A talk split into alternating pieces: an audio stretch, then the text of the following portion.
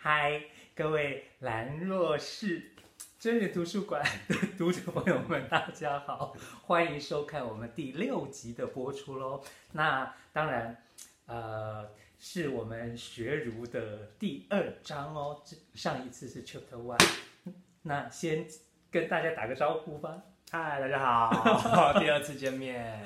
对，那当然，如果说呃已经收看过上一集，不呃不不能讲上一集，上一集是第五集，呃就是学儒的上一章的读者朋友们，应该可能会会有那个印象，就是嗯，不是应该要隔一个月的时间吗？可是好像我们就已经才隔了两礼拜，嗯，然后就又就开始录第二章了。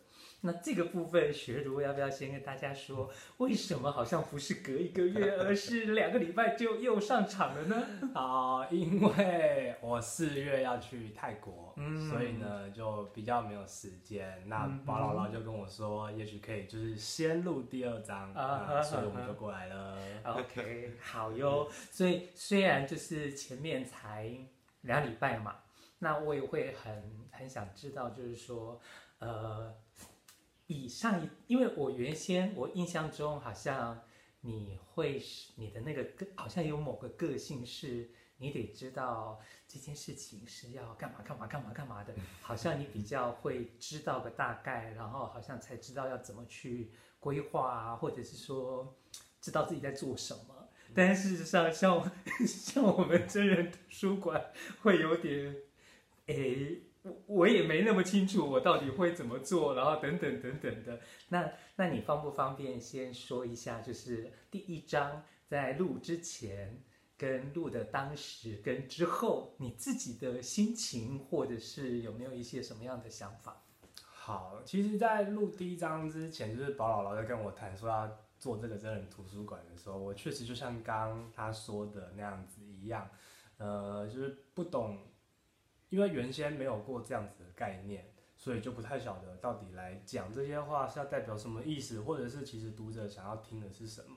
所以在事前还有在录的前几秒，我都还跟宝姥姥在那边问说：“那到底等一下要问什么？等一下我到底要回答什么？”不过后来发现，就是真的录了上一集之后，上一章之后呢，觉得蛮轻松的，其实就是在聊自己嘛。然后不过后来自己。看，我只稍微看了一下自己的那一段 YouTube，我没有看完，因为我觉得看自己真的好奇怪。不过，嗯，这两个礼拜我有试着在说调试嘛，就是调试了一下自己，觉得那就尝试看看自己不熟悉的这种模式，然后就开放一点。所以我觉得，呃，像宝姥姥，我觉得。就是你真的很会访问，就大家就会马上就知道自己大概可以聊些什么东西，所以就今天就抱着这样子的心态过来录第二章。OK，好哦。那虽然你可能没有从头到尾看完嘛，那会不会有一些你的亲戚朋友，然后他们有看，不管有没有看完或什么的，有没有跟你有一些什么样的回应呢？有呢，嗯，哎、欸，就一个啦，就一个跟我这样回应，嗯嗯嗯、就是他就是跟我说，他看感觉就是在聊自己的生命故事，很像那种感觉。所以，因为我自己本来在做呃硕士论文的时候，就有谈自己的生命故事，然后他就建议或者说就说，那不然你就把你那一套再搬出来，在这边跟大家再分享一次也可以啊。因为像之前在聊都是在演讲的场合。所以就是比较特定的对象，嗯，可是像这个 YouTube 的话，就会是不特定的，大多数人都有机会看到。他就说，好像有机会的话，之后有一章可以来聊这些东西。OK，好哦。其实上一次我还记得第一章录完之后啊，我跟学儒还有在那边讨论，就是说，呃，那读者为什么会想要来看我们这一本本的藏书啊，等等等等的啊。我不知道你自己有没有答案了，有吗？还在找，还在找，还在找。Okay, 但是，我昨天呢，然后有约一个朋友碰面，那当然我也是会想询问他有没有有没有可能成为我们的下一本藏书嘛。那他因为也参加了就是去年的台东的同志游行，所以他其实是认识学儒。谁啊？可以先预告是哪一本书吗？呃啊，没没没没，他他他后来觉得他可能还还是呃成为藏书的那个时机点还没有到。对对对，那但是他说，呃，因为他就是也参加过呃这个去年的同志游行，所以当然也认得你嘛，然后知道你是那个总招 总召集人。对，但是他就会发现说，哎。呃，他整个看完你上一章的内容之后，他会发现说，哎，这些都是他之前不知道的你，他反而透过这个反而更了解你了。所以我会感觉说，嗯，或许这也是，反正我们就这样子在做这个事情的过程当中，他就会有会会带给不同的人一些触动，就对了。嗯嗯，OK，好哦。那再来就是要问你说。从上一次到今天呢、啊，大概两个礼拜的时间。这两个礼拜的时时间，你有没有发生什么样子有趣的事情可以先跟我们分享的？这两个礼拜最有趣又忙碌的，应该就是礼拜一的演讲吧。嗯、因为其实对对对，我就是之前就是讲师，所以都会去学校啊或是社区谈性别教育的事情。然后也有在成功那边的教会，嗯，帮忙他们的教案修改，嗯，对，主要在做这两件事情。OK，那这个礼拜一的的演讲是讲座是怎样的讲座，在哪里，然后做什么呢？是那个 台东大学的性平会找我去跟资工系的学生谈，资工资讯工程，对，资讯工程，嗯，谈偷拍，嗯。嗯。就是这一类的主题，OK，所以是一个班级吗？还是一个系？还是哦，就是资工系的大一，大一，嗯、两个班，两个班，所以总有个大概四五十人。嗯，好，大概六七十个吧。目测，大一，所以大概二十岁左右，十八，十八九岁。那他们对。他们本来是资讯工程的，那对这个议题有 有有兴趣吗？会不会一堆人趴在那里？呃，我觉得在学生场多多少少都会有人趴下来，这个我已经我我已经习惯了。玩手机，对对对对对对，他们就觉得来听演讲就是一个很轻松的时间这样子。不过还是大概有三分之一的人蛮专心的啦，我觉得啦，嗯嗯。嗯，所以如果以，等一下，你的主题是什么？偷拍吗？嗯，偷拍。然后我用的 slogan、嗯、那个 title 是“我的生活不是你的 A 片”啊。OK，就是，嗯，如果讲偷拍，可能会想到就是，诶，不管是旅馆啊，嗯、或者是说，啊，可能百货公司的试衣间啊，等等等等的，被人家装了针孔摄影机啊，嗯、等等等等这些的。嗯嗯 OK，好，所以你其实主要想传达的是什么呢？在在那个可能六十分钟一节课的过程，呃，其实偷拍我有在更扩大一点，就是包括假设我们两个人是情侣的话，有些时候有些亲密行为会有人想要拍照或者是录影，嗯、就是自己这样子看，可是他就会有外流的可能，所以这个也在我那个讨论的主题里面。不过，其实我最想跟这些学生谈的是，偷拍这个行为跟他的心态。就我不太希望大家直接把偷拍就当做是，哦，就是不好的，就是坏人，就是没有道德的行为。嗯，我比较想让他们知道的是，为什么会有人想偷拍。然后甚至在那些新闻爆出这些东西之后，嗯欸，留言下面还会有一堆人在那边求连接、求上车，嗯、就是想要看那个里面到底是什么。嗯、对，我想要探讨的比较像是这一类的，然后我觉得比较跟学生他们自己的生活经验比较切合。嗯嗯嗯，OK 好。会想到之前可能香港那边的一些明星啊，对，这些韩国的明 星啊，都举例了。OK OK，好哦，好，那我们回来我们的第二章。上一次呢，就是大概有有有讲到，就是你的求学过程啊等等的，然后呃，甚至于就是读正大的教育系嘛。所以也是会有所谓的实习啊，甚至于说后来就正式工作。那当然，我也说我很好奇的是，去兰屿代课的那几个月，甚至于说是不是就可以来聊一下，就是说兰屿这个地方，甚至于说那边的学生，啊甚至于说你那几个月这些部分，可不可以跟我们大家分享一下？嗯，我觉得应该可以分成，就是当时候去的心态，跟后来离开之后，自己这几年再回想那段蓝雨经验。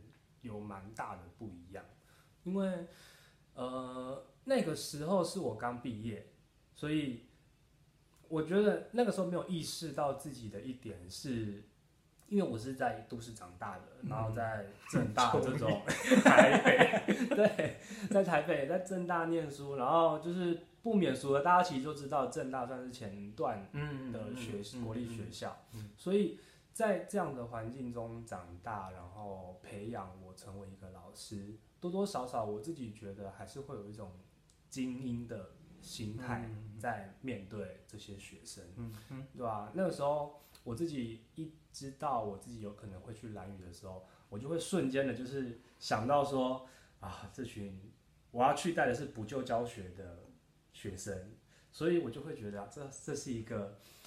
呃，蛮大的挑战，因为他们就是台湾这个地方的台东县的兰屿乡的后段班的学生，然后我就会觉得哇，这感觉很难教，嗯，然后就有一种抱持着这样子的心态去那边面对学生，所以后来其实真的是遇到蛮多挑战的啦。好比说我那时候是在教国文，嗯，我是国文老师。然后 笑什么？原住民达悟族，对，然后要教他们国文。嗯嗯嗯。那，呃，因为他们算是抽离式，就他们班上本身自己在上国文课的时候，那三五个学生会被挑出来来我这里上国文课，所以我其实一个班就大概三到五个人最多。嗯。但是我很少遇到百分之百出席率的啊。OK，他们。常常就是不在学校 啊，OK，对，这是遇到第一个挑战，所以我就不太晓得，那这样到底该教要怎么样教？嗯嗯嗯。那因为我刚菜鸟老师嘛，刚实习结束就去了，所以这个打击算蛮大的。然后，呃，可是我觉得在那边另外有一个蛮开心的点是，同事之间的感情非常的好，真的是非常好，因为。多数还是从台湾去兰屿上课的老师，所以大家都住教师宿舍。嗯哼嗯哼。那教师宿舍就是在学校里面嘛，所以而且都在小岛，平常要去也没有地方可以去，就是大家一起行动，所以常常就是一起去爬山啊，去游泳啊，去运动啊，所以跟老师之间的感情，我觉得还不错，那是我一个很好的经验。嗯，对。本本来好像。我们当老师的都会觉得要集天下英才而育之，结果果然是英才，可能是另一种方向的。嗯，OK，嗯，那你去的那几个月是几月到几月？呃，我是四月到六月，我做三个月的短带。OK，所以还不是那种面临关岛的那半年，所以你可能还是要回台湾也还可以就对了。我这三个月之内就只有回过一次台湾，嗯，嗯，就大概过了两个月，五月底吧，好像是，嗯嗯嗯，那时候是真的觉得快受不了了，觉得自己好像真的很没有办法当一个老师的那种感觉，就会给自己的打击很大，然后就回台湾取暖。OK，那你应该就是在蓝屿国中嘛？呃，对，兰屿高中，然后它里面有高中，它算是完全中学。OK OK。所以你是教高中部吗？我教国中部为主，但偶尔会到高中代课。OK OK，好。所以像刚刚提到的你的困境，后来你是怎么去面对吗？甚至于说你说的，就是本来三个月，但是中间实在是受不了。那个受不了到底是受不了什么？那个受不了就是像刚刚提的那个对学生教学这个成效，嗯、因为我自己会有一个对成效的想象，嗯哼，然后觉得达不到自己原本预设的目标，嗯嗯、就会觉得哎呀恨铁不成钢啊，嗯、或者那种感觉，嗯嗯嗯。然后另外就是因为我也爱演戏嘛，嗯、所以那个时候他们学校有一个特色是有舞蹈队，嗯，就是跳达悟族传统舞蹈。那那那部电影。呃，只有大海知道吗？还是什么？哦，嘿嘿嘿嘿，对。不过那是小学，嗯，对，那是小学，不太一样。然后那时候他们的传统舞蹈校长希望结合一点传统戏剧，嗯，然后因为知道我本身是对戏剧有兴趣，也是台东剧团的人，所以就让我去当他们的戏剧老师，嗯，对。啊，不过那时候面临到的挑战是这些学生他们。很热爱传统舞蹈，他们想要学跳舞，可是那个年纪的学生对于演戏其实会有一点奶油啊、嗯，就是有点爱面子，嗯、所以他们其实对演戏的动机比较不强烈。嗯，那在带他们的排戏过程中，也就会比较吃瘪，因为、嗯、说实在的，他们对我不熟，我对他们也不熟，我甚至很多学生叫不出他们的名字。嗯，对，所以在。在互动的过程中，常常就是他们就会溜掉，嗯、然后就会觉得、嗯、啊，那我要排戏，我要怎么排？人都不见，嗯、演员都不见，怎么办？嗯、所以那个时候压力很大。OK，好，所以总的说起来，就是其实你会对自己。呃，教出来的一些成果，你会有一个期望值，但是可能实际上呈现出来跟自己的期望值之间是有落差的，落差很大，然后，然后那个落差可能超出了你的预期跟承受度。嗯，OK OK，好，那兰屿的部分还有没有什么可以补充的，或是你想到的？嗯，可是其实不太只有不好的地方啦，嗯嗯，因为。我后来到了六月，就是快结束的那时候，嗯、我就已经有稍微的放宽了一点心。我就觉得，既然我自己都来到蓝屿，然后他们曾经，我觉得学生很有趣，嗯、有一个不止一个，在课堂上直接质疑我说，为什么我们要学中文？嗯，嗯我们不是应该要学好族语吗？哎哎，听到的时候，我真的就是。那个当下，我确实不晓得该怎么样去回答这个问题，我就会觉得，嗯，你讲的好像很有道理，呵。然后后来我当下我没有办法回答的很好，我也忘记我怎么说了。可是我有试着就改变了一下我的教学的方式，我就跟他们说，不然这样子，既然你们是蓝屿这边的当地的主人，那我来三个月，我比较像是一个长期的观光客。那你们带我去认识你们以前怎么样？小时候在哪里玩？因为有一堂有有一课课文好像就是跟童年有关。对对，我就说好，那你们几个要带我出去玩。嗯，所以我就让那几个小孩子，就是我们就出校门，嗯，到附近的部落，他们自己常玩的地方，然后就带着我去认识他们的秘密基地，很好玩。对对对，所以我觉得他们在那个当下跟我分享蛮多他们的趣事。然后，呃，他们喜欢做什么？然后对当地认识了什么？比较特别的是，那那一天下午我们在海滩上面散步的时候，就有一个学生说：“老师，你有青有赤尾青竹丝？嗯，毒蛇。”哎，对，蓝屿有有一种毒蛇是刺尾青竹丝。然后我当下身为一个老师，我当然非常担心嘛，就是学生跟我们遇到毒蛇怎么办？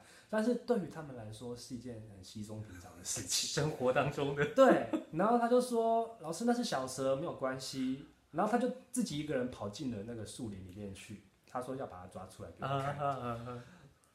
我把一些学生就是从校校内带到校外去，我自己已经觉得有点冒险了。然后现在遇到毒蛇这件事情，我当下就是非常紧张，然后就板起了脸，就是想要用骂他们，嗯、把他们骂回来。这样子，嗯嗯，结果就是那个小孩子，他就是玩心就起来了，他就不管我，他就真的把那条小蛇带到我的面前，他就说：“老师，你看，我们平常就是会这样子抓蛇，可是抓毒蛇比较不常。”我看到的时候，认真的觉得非常的担心害怕，因为我本身就很怕蛇，对，可是我真的又很佩服这些小孩子，我又看见了他们是真的在校外的这种。说真的，离开了学校，在那边他们求生生存的本能比我还好。对，这个是我真的很佩服，在那个当下。只是身为老师，那时候还是拉不下脸，就还是跟他们说，我知道你们就是很很知道怎么样去应付，或者是有抓蛇的技能。可是因为现在多半还是上课时间，所以我还是希望大家可以遵守这个上课的规则。所以后来我们就是看了一下那个蛇之后，就把它放走，然后我们就又离开。不过在自从那一次之后，对于他们就是产生了一点敬意。哦，OK OK，好哦，听起来就是好像我们这些都市人啊，可以传授一些知识给他们，但是他们反而是可以给我们一些生活上的，甚至于说生存本能上的一些东西，好像这之间要怎么样子去达到一个平衡。嗯，没错。OK，好哦。那上一次我说那个。令我感到非常有兴趣，想多了解的还有泰国嘛，嗯，那包括替代役，就是你那个时候是大家都去当替代役了吗？然后甚至于说你怎么会分到吗？还是自己选择去泰国？这个部分可不可以先跟大家分享一下？好，就是呃替代役的申请，就是在真的进入新训进成功岭之前，我们其实有一段时间就是。呃，内政部议政署他们就有放出一些专长替代役的名额，所以就是可以先去看，假如有符合那个资格的话，就可以申请。那那时候我就是有看到很多就是侨委会他们的替代役，就是要到外国外去教华语，嗯嗯，那要求的资格就是有中等国文教师证，嗯，啊，我就。考到了嘛？他说哦，那就用这个去申请。那我想说，既然都是要服役一年，嗯、那与其在那个台湾岛内的学校当警卫，开铁门关铁门，我还不如真的有那个实际去教中文的经验，而且可以到国外去，我觉得蛮有意思的。嗯嗯。那那时候为什么会选台北？是因为我也有认识前一届去台北的役男。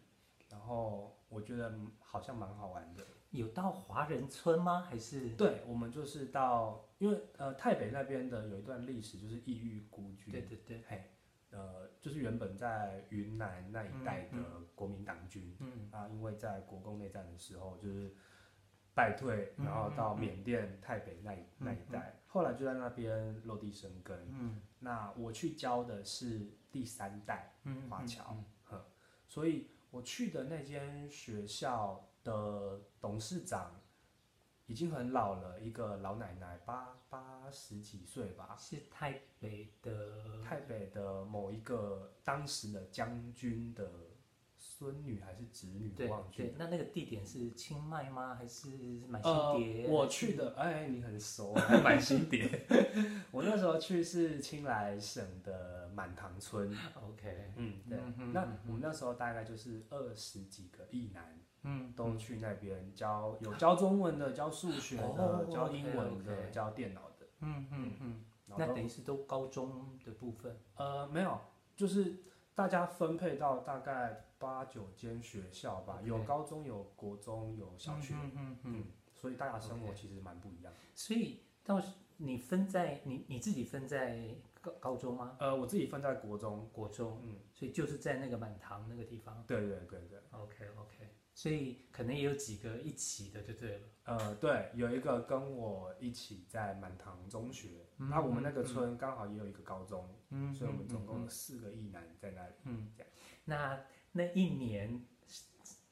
如果是他们，就像台湾的这种学制的话，就是两个学期嘛。呃，对，他们也是两个学期，只是那个时间跟台湾的学期不太一样。嗯嗯嗯、他们的上学期算是五月到九月底十月初，然后下学期是十月底十一月初到隔年的三月。那那这一年的国文教学跟前面三个月在蓝宇的。代课 国文教学有什么样的？非常大呢，我觉得好像聊不完，怎么办？因为那边他们本身学生，我刚刚说的第三代华侨，嗯、所以他们其实还是白天一到五要去上泰文学校，对对对，他们最熟悉的还是泰文。嗯，那中文学校比较像是补习班的性质，就是他一到五的晚上来上三四节课，啊、然后礼拜六再上一整天。嗯哼，所以我觉得对他们来说压力还蛮大的。嗯，他们的假期其实不多。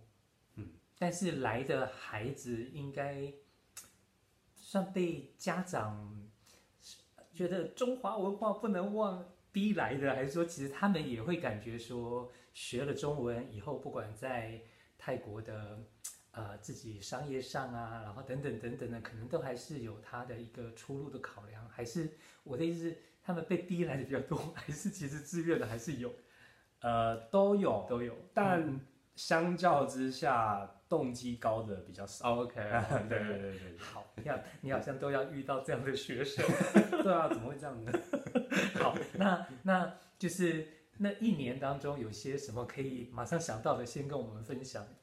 马上想到的，嗯、呃，我去的第一个学期带的是中三啊、呃，就是国三，嗯，嘿的下学期，嗯、所以我直接就是带毕业班的导师、然后那个时候的他们。呃，因为知道也要也要离开了，嗯、所以相对成熟一点。嗯、那时候带他们其实带的蛮开心、蛮感动的。然后我觉得很特别的是，台北那边的学生，也许是因为就是中华文化的关系，他们非常的有礼貌。啊、他们有礼貌到就是有一些学生进来到办公室跟我们讲话，要蹲着跟我们讲。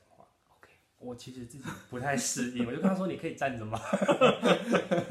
对，然后他们确实非常有礼貌。因为因为你坐着，所以他蹲着。对，OK，就是他们不能比老师高。OK OK。但是后来我的学生就大家都知道，对我不太需要这样子。嗯嗯，就我觉得蛮有意思的。然后泰北的学生很可爱，呃，泰泰国的学生，因为本来他们的发音泰文发音就有很多是有呃有点鼻音的，嗯，所以。就是在讲话的时候就很可爱，他们说老师好，然后我就觉得一身酥麻，很好玩，很可爱。OK，那第带完一个毕业班，甚至于说他们毕业生会开始要为自己毕业之后烦恼吗？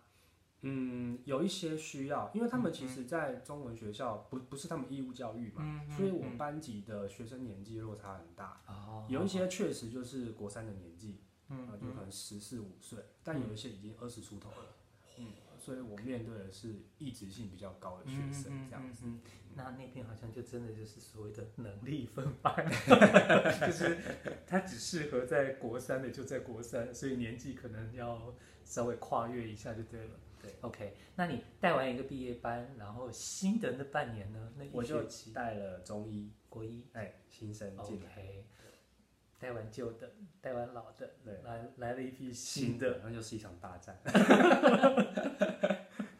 好，那这个部分要先提一下，还是可能我们又得留到下一章了呢？嗯，是蛮多可以讲的啦，嗯、但是就是可以大概说一下，是对新生还是会比较好，不呃不好带，嗯、因为那个常规没有建立起来。啊，而且他们就是来自呃世界各地，有没有？然后一样有十一岁到二十一岁的，对，都还是这样，所以要用同一套教法面对四十三个学生，嗯，还是蛮困难的。对，很多。OK，是好大挑战，又是一个挑战，好像你的刚开始教学的路都是很大的挑战，难怪现在不想当老师 啊，真的吗？好哦，那这些我们可能都要留到第三章。那当然可能就真的至少要一一个月之后了。那今天这一章结束之前呢，有没有像上次一样的音乐或是电影可以分享的呢？嗯，呃，音乐我想分享的是，呃，我很喜欢 S.H.E，然后 我想推荐一首他们的歌，叫做《你曾是少年》。嗯，你曾经是个少年，嗯嗯嗯，那是一个中国电影的主题曲，嗯嗯啊，它其实就是在讲歌词内容，大家就是在讲说，已经成年的我们，就是看回去自己过去的年少那段时期有什么，那个时候的天真啊，跟现在这种因为工作或者是在陌生城市的人际相处而有一个强烈的对比，我也会想到，就是那个时候的我。在蓝屿，在大学的时候，嗯，的想法跟现在真的进到社会里来做工作，嗯，就是会有一些不一样的地方。然后我觉得这首歌蛮适合给这些容易缅怀青春年少的人们听听看的。OK，好，我好像很适合听。那有电影吗？呃，电影我想到的是动画，可以吗？可以啊，当然可以啊。好，是那个柯南。嗯的贝克街的亡灵哦，他的剧场版我最爱的就是这一部，二零零二年、嗯、十几年前的电影。嗯嗯嗯嗯。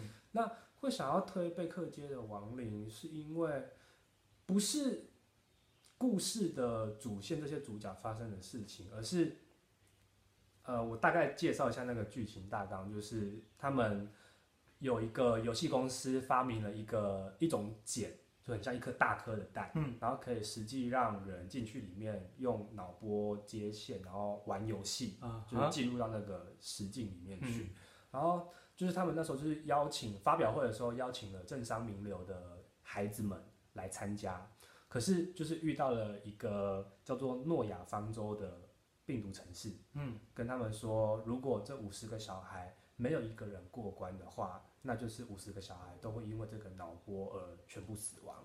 嗯，那后来这个诺亚方舟他是说，因为他看见了现在的日本有因为正二代就是富二代这种跟政商名流之间那种关系，就是比较像是阶级，他在谈阶级的问题。那一开始知道自己有可能会因为玩游戏而回不来，这些小孩子都很小，所以他们其实很害怕。那我很有。印象的一句话是里面有一个完全没有名字的配角，一个小女生，她就哭着说：“我又不是自己要当爷爷的孙女的。”那我觉得这句话可以给我们一个很大的提醒是，也许现在我们很多人会想要批判非常多的呃所谓的既得利益者，可是事实上有一些他们是没有办法自己选择的，例如原生家庭这件事，那回。扣回到我们刚刚谈的蓝宇的这件事情，我觉得也没有错。那些人他们觉得他们不是自己想要被成为这这一家人的。那我面对的这些学生，有一些也有这样子的想法。那他们因为这些成长背景的关系而有的，让我觉得恨铁不成钢的那种形象，也是我自己应该要反思的事情。嗯、对，所以我觉得这个电影也蛮有意思的。会让我想到就是另外一集的来宾说的那个呃骇客任务，好像有一点点类似的感觉。OK，但是但是就像你刚刚提到，就是可能我们都市人，然后兰屿人，甚至于说泰国这些，可能已经是第三孤军异域的第三代，好像我们都也没办法选择我们的出生，可是我们就已经是在这个世界上了。嗯，OK，好，最后最后。有没有什么样的一段话可以送给我们的读者朋友们当做祝福？